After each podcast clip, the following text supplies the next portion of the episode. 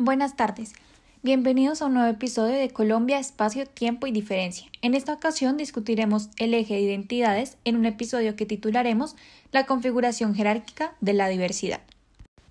La idea de este podcast es compartir con ustedes distintas perspectivas para así poder entender muchas de nuestras dinámicas sociales actuales y la manera en la que nuestra sociedad está estructurada. ¿Por qué hay regiones que priman sobre otras? ¿Por qué hay poblaciones que parecen importar más que otras? Porque nuestra sociedad está sectorizada de muchas maneras a pesar de ser una sociedad heterogénea y que la heterogeneidad, lejos de ser algo perjudicial, es una de nuestras más grandes virtudes y debería ser valorada. Resulta que nuestros orígenes son muy diversos. En principio estaban las poblaciones indígenas nativas, luego llegaron los conquistadores y con ellos los grupos de esclavos de diferentes países. No podemos olvidar que las diferentes poblaciones afro no venían de un solo sitio, venían de muchos y eso contribuyó a generar más diversidad cultural y lingüística. De ahí vienen, por ejemplo, lenguas como el palenquero.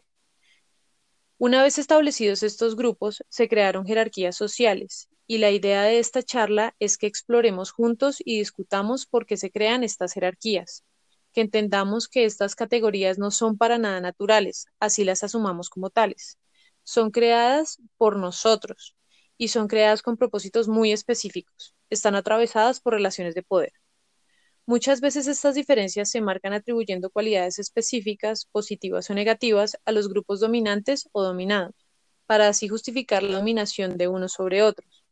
Esto no solo garantiza la supremacía de ciertos grupos, sino que genera dinámicas sociales que perduran por décadas o cientos de años en una sociedad, ya que no solo marca cómo los grupos dominantes perciben a los grupos dominados, sino también cómo los grupos dominados se perciben a sí mismos.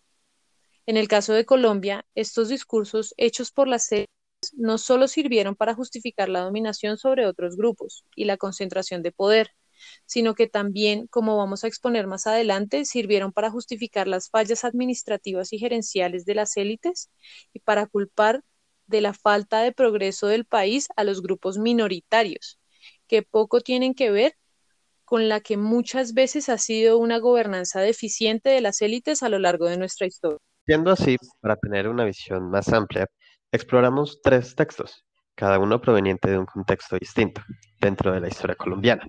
Como consecuencia, se llegó a la conclusión de que la percepción de inferioridad que los colombianos tenemos con respecto a nosotros mismos y a nuestro país tiene origen en los discursos políticos del siglo XIX y XX, estos buscaban justificar la mala gestión gubernamental y administrativa del país con respecto al centralismo.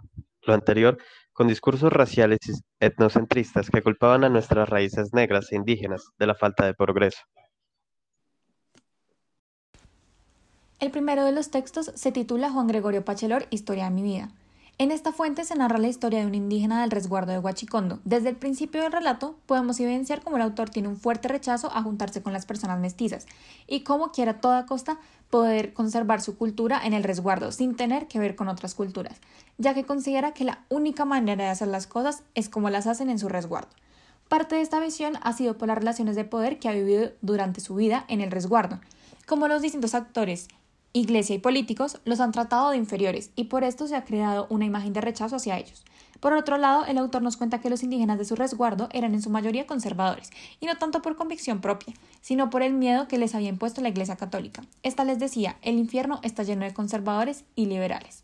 Además, en el artículo Pertenecer a la gran familia gradina, lucha partidista y construcción de la identidad política del Cauca, se afirma que los indígenas al principio apoyaron a los conservadores por miedo a los liberales, ya que estos creían que los indígenas debían evolucionar y ser parte de una sociedad ejecutiva productiva, cosa que estos grupos no querían, ya que ellos estaban luchando por tener una autonomía política y administrativa en sus territorios, así como conservar su cultura. Es importante mencionar que no fue sino hasta 1991 que se obtuvieron garantías en la Constitución para los grupos indígenas, y esta resultan de un largo proceso de negociación en el cual los actores principales fueron los indígenas del Cauca. Hay dos aspectos importantes de esta lectura que nos ayudan a comprender la razón por la que se han tenido etnicidades segregadas y son la influencia por parte de los partidos conservador y liberal, en tanto querían modificar la cultura indígena, y como los indígenas, al querer mantener su diferencia, ayudaron de cierta manera a promover el estereotipo y el racismo. Con todo lo dicho anteriormente, podemos evidenciar que los pueblos indígenas han sido menospreciados por las élites del país y su cultura se ha mal clasificado sistemáticamente como inferior únicamente por ser distinta a la civilización occidental. Podemos apreciar que este tipo de pensamientos etnocentristas han justificado la falta de garantías políticas dados a estos grupos por parte de los gobernantes del país. El segundo texto se titula Chambacú, Corral de Negros. Esta fuente narra principalmente el día a día de la comunidad de Chambacú, un sector marginalizado en la Cartagena de los años 50. Conforme se va desarrollando la novela, se retrata la situación del lugar y se da una idea de lo que implica ser una persona negra en la época, es decir, ser una víctima de racismo estructural ejercido por el Estado, así como sus consecuencias. Chambacú, que tiene una población predominantemente afrocolombiana, está en unas condiciones de desarrollo deplorables, que uno llamaría inhumanas si las comparamos con la situación en el resto de la ciudad, o siquiera con la muestra más cercana de lo que se consideraría un lugar repleto de cultura e historia, un ícono de la ciudad, como lo serían las murallas o el castillo de San Felipe. En Chambacú no hay educación, no hay aspiraciones a un trabajo que se pueda llamar respetable más allá de ser boxeador o arreglar peleas de gallos.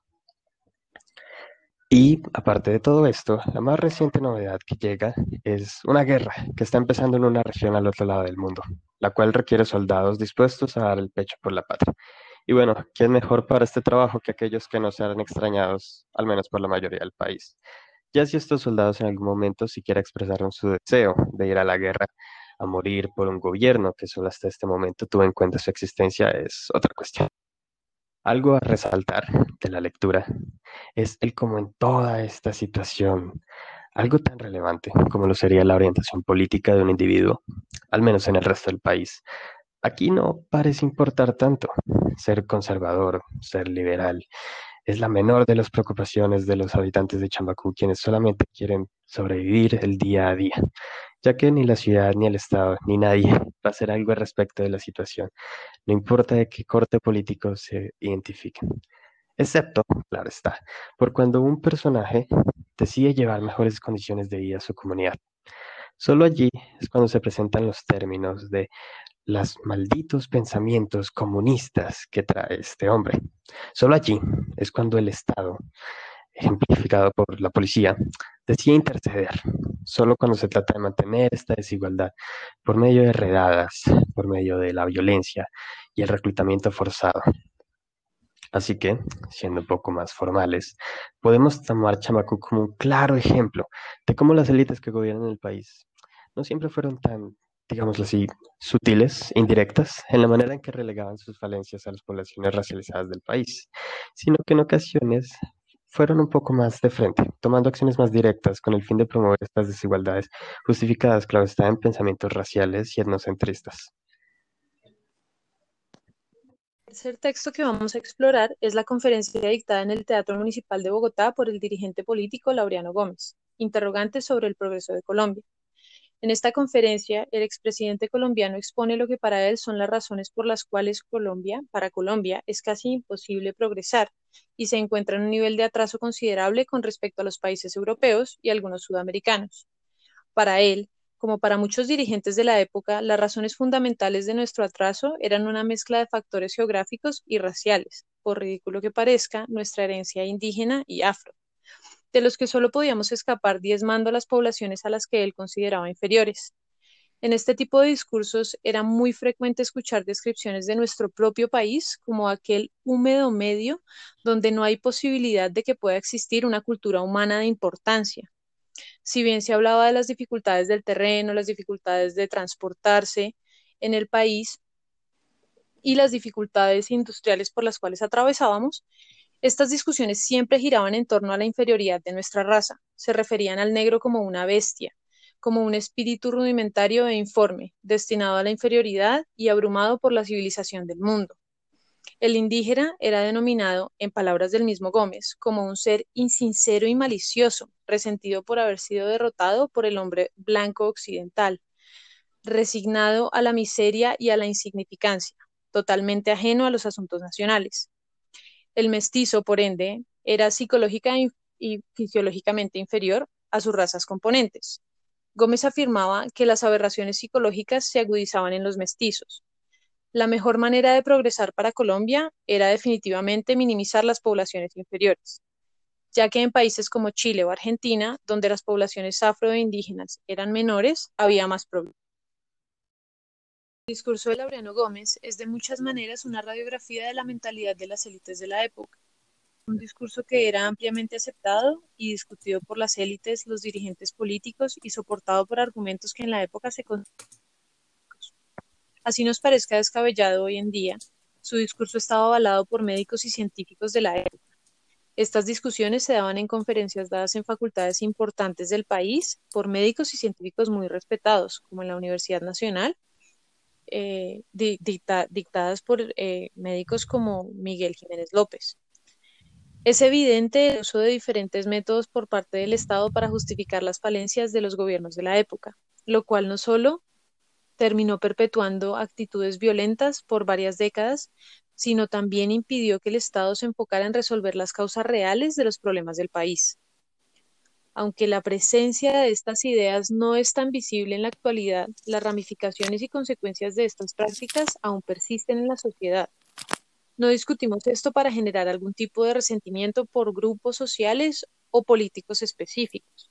Queremos generar una discusión que nos haga pensar que la heterogeneidad de nuestro país, lejos de ser una desventaja, es algo bueno y debemos atesorarlo. Aprender de los errores de nuestro pasado para no volver a cometerlos y lograr unidad y respeto no a pesar de nuestras diferencias, sino gracias a ellas.